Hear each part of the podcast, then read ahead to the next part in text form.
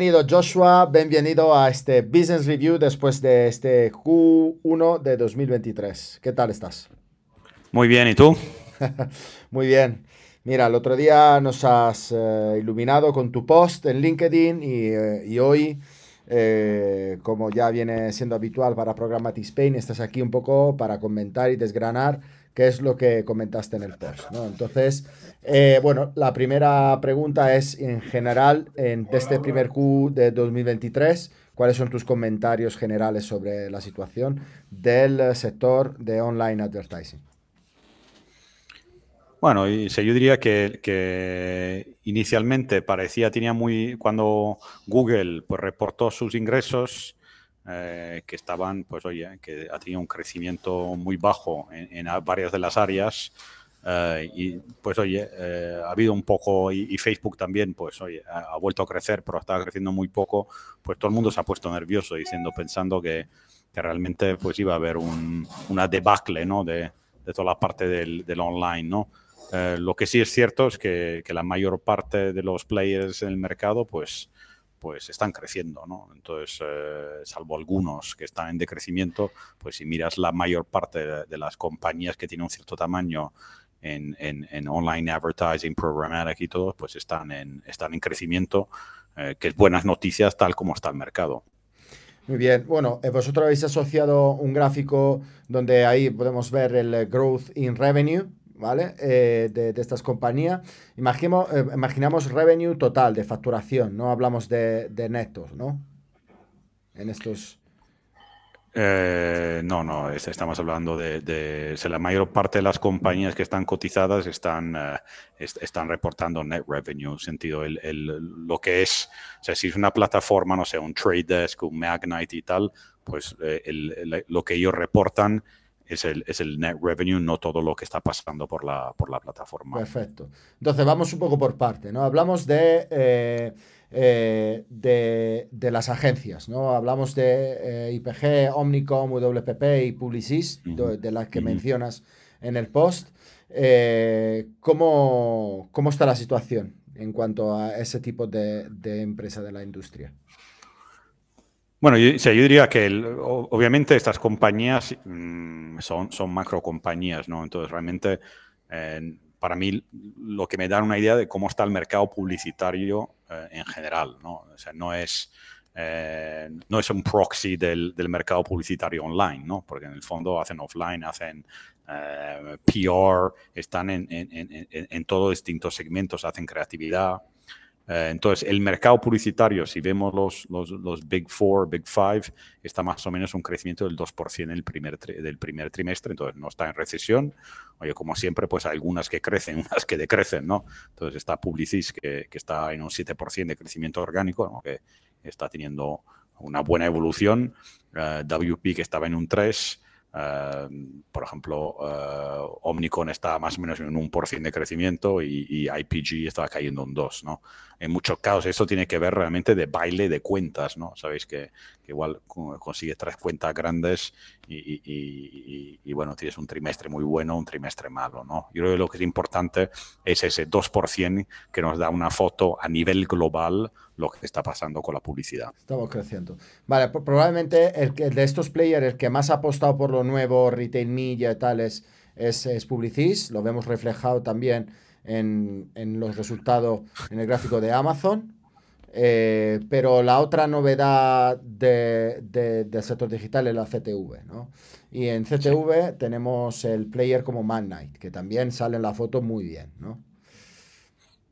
Sí, sí, van a decir que eh, los tres primeros a nivel de crecimiento, que están siendo de Trade Desk, Hyperion y Magnite, han apostado uh, con mucha fuerza por CTV. Uh, curiosamente, sentido, al final de Trade Desk, uh, yo cuando me he leído los datos de, su reporting, no tenía presencia, presente realmente el porcentaje que representa ahora Connected TV del ingreso de, de Trade Desk, que es casi un 50%, está en un 45% de todos sus ingresos, ahora vienen de, de teleconectada, ¿no? que es, un, número muy relevante. El caso de Magnite ya es el 40%. ¿no? Entonces, el, las compañías que han sabido entrar en ese, en ese negocio donde cada vez hay más inventario, ¿no? Al final también con las entradas de los Netflix, eh, cada vez más lo que se ve es que realmente hay un negocio eh, de poder eh, sustentar un negocio de contenido de streaming con publicidad, ¿no? Entonces hay, cada vez más inventario y los que han sabido meterse en ese sector en ese segmento están creciendo pues a, marchas forzadas, ¿no? Y los que no están en ese segmento pues están, están, están sufriendo. Sí, eh, mira, eh, aquí sí te puedo dar un poco una, una opinión eh, mía. Es, a The Trade Desk tampoco le quedaba otra, en el sentido de que como DSP tecnología se tenía que enfrentar a otros DSPs que tenían acceso a datos y, le, ha, le, ha, tocado también diferenciarse en cuanto a inventario. Ha sido el primero que lo ha pegado en cuanto a, a CTV y, le está yendo francamente bien. Oye, ¿sabes si esto en España eh, eh, es más así o, el duopolio español, cómo afecta esto? Por. No te lo sabría decir porque no, no, publican, la mayor parte de los players no publican datos por países. ¿no? Son siempre son siempre muy genéricos y de hecho eh, en algunos casos ni siquiera te, te, dan el detalle por, por tipología, eh, menos por país. A veces sí que te pueden, puede haber un EMEA y un Estados Unidos. Eh, pero no, no, no así nivel de, de, detalle. Vale, vale, no. sí, porque al final en, es, en, España sí que es, es, es más complicado entender la apuesta por la CTV, por cómo está el mercado, y, pero siempre nos estamos mirando a mercados más desarrollados. El mercado desarrollado, como tú bien dices, de forma está apostando por eso de forma bastante persistente. Eh, saltamos de la Connected TV a la parte de eh, retargeting. Vemos con Criteo que aparte de, de, tener esa compra que hizo de, de Web, eh, tiene, ha hecho un par de movimientos también de compra mm, y apostando por retail media y, se le ve en el resultado, ¿no? Va, la compañía eh, va, va, en números verdes, digamos, va, va, creciendo. Sí, pero bueno, va creciendo, está crecido un 2% en el, en el, trimestre y es fundamentalmente por la compra. O sea, la compra es un 11% del, del revenue. O sea, sin la compra habría caído un 8%. Eh, lleva, lleva sin crecer o decreciendo ya cuatro años, Criteo. Uh, Criteo, su problema es que oye, todavía casi 60% del revenue realmente es retargeting. Um, y bueno, y, eso es un área donde, donde, donde de alguna forma están cayendo los ingresos, ¿no? En sentido, ya no es, ya no es diferencial. Um, oye, la parte de retail media sí es lo que está creciendo. Um, pero, no es escalable, probablemente no da revenue, claro.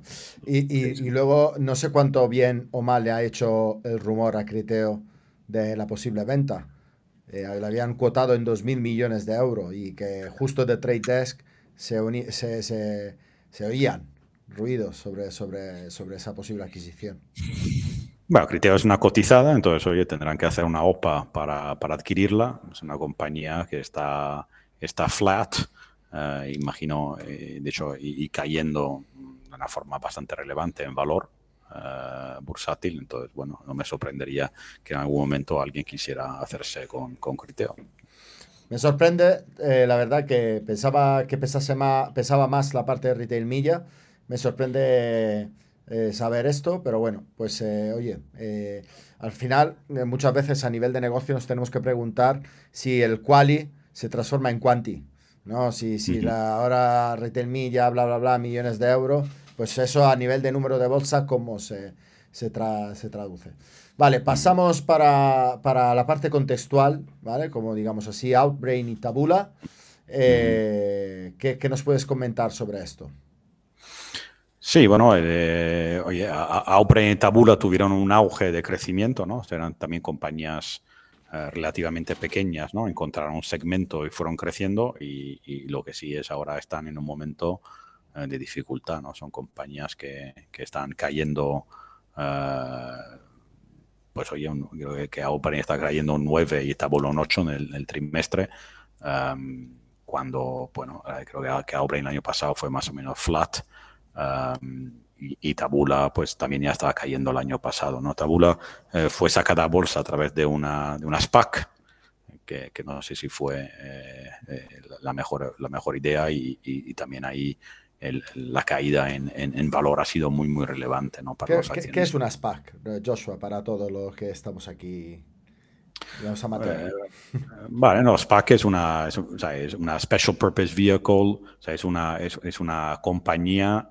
eh, que se cotiza en bolsa y que está vacía, ¿no? Sentido. Entonces, eh, lo que hacen es cotizan a, un, a, una compañía que no tiene, realmente lo que es es como si fuese un, un fondo, ¿no? Entonces, detrás hay, hay dinero y esa compañía, su único objetivo es fusionarse con otra compañía que sí que tiene un negocio para sacar la bolsa. ¿no? Entonces, la ventaja de fusionarse con una SPAC es que la SPAC ya está cotizada eh, y tú, en el momento que te fusionas con la SPAC, estás directamente en bolsa. ¿no?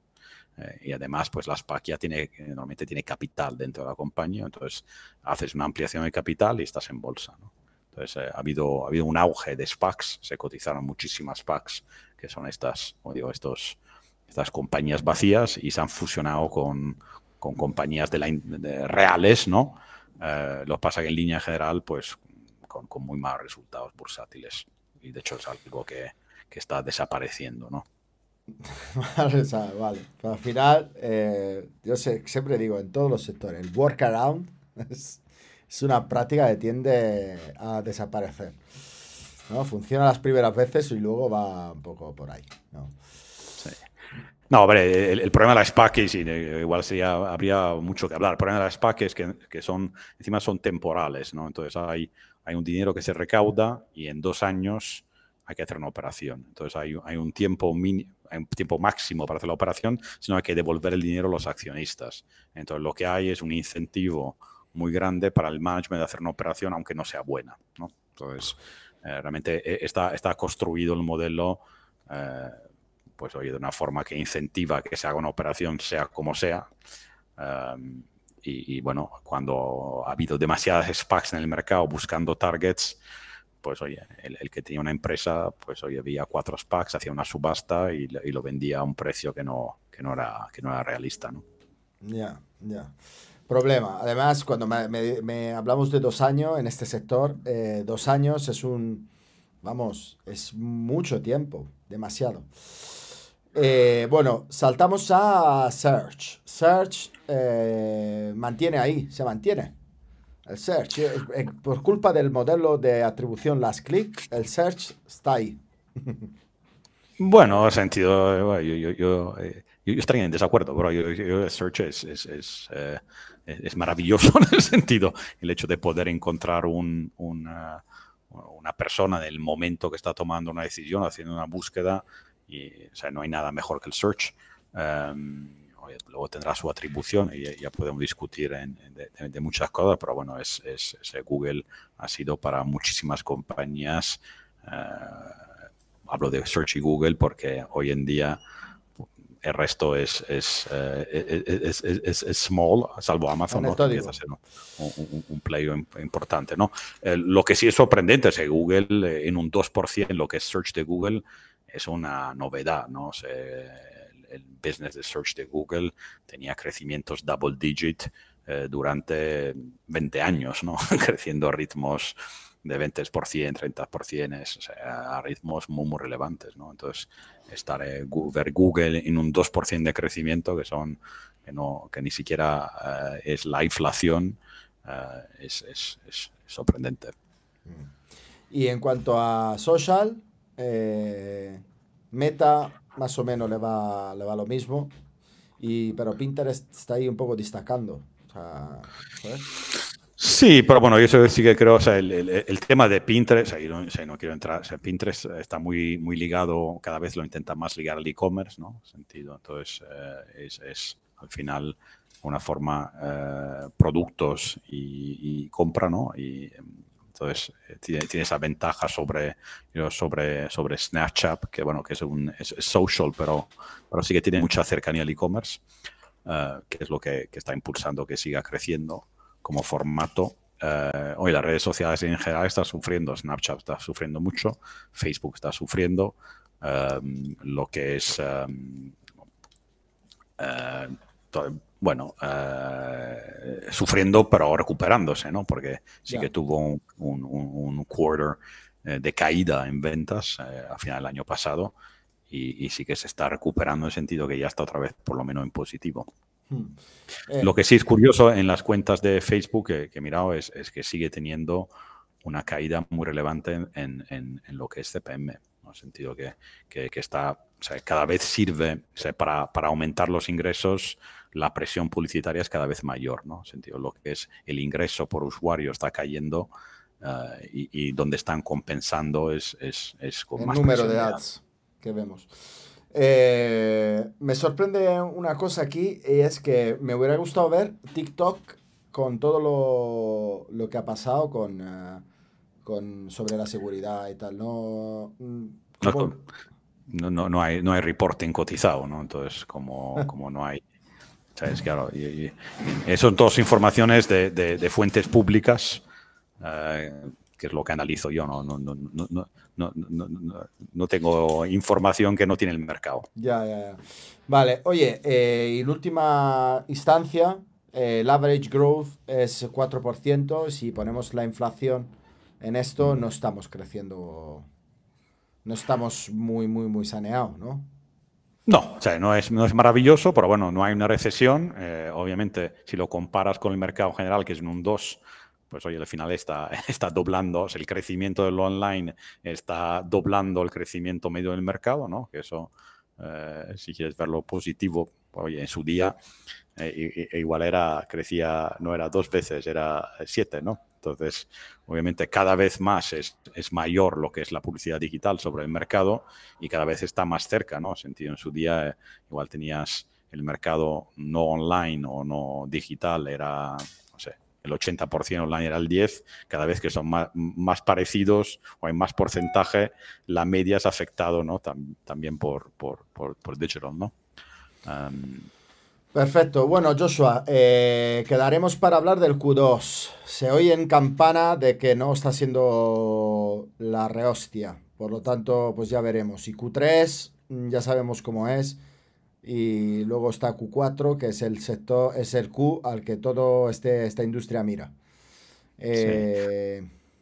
Bueno, también hay que diferenciar entre, otra vez, estos son datos globales, ¿no? Entonces, claro, una cosa es lo que pasa a nivel global, otro lo que pasa a nivel nacional, ¿no? Entonces, eh, no, no, sé si estás hablando del mercado publicitario, sentido que está siendo difícil el segundo Q en España, sí. o, estás, o estás hablando del de mercado global, eh, siempre la información que yo tengo es de mercado global, que es lo que reportan esos players.